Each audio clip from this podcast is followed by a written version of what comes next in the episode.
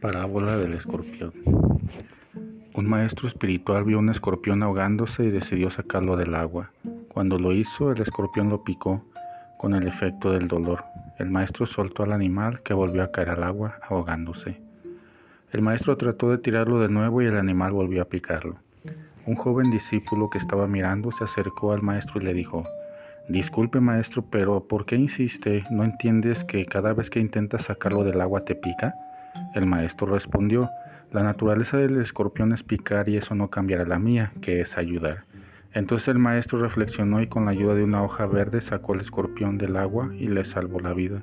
Luego dirigiéndose a su joven discípulo continuó, no cambies tu naturaleza si alguien te lastima, solo toma precauciones, porque los hombres casi siempre son ingratos al bien que uno hace, pero esa no es razón para dejar de hacer el bien, para soltar el amor que vive en ti.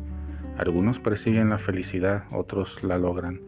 Preocúpate más por tu conciencia que por tu reputación, porque tu conciencia es lo que eres y tu reputación es lo que los demás piensan de ti.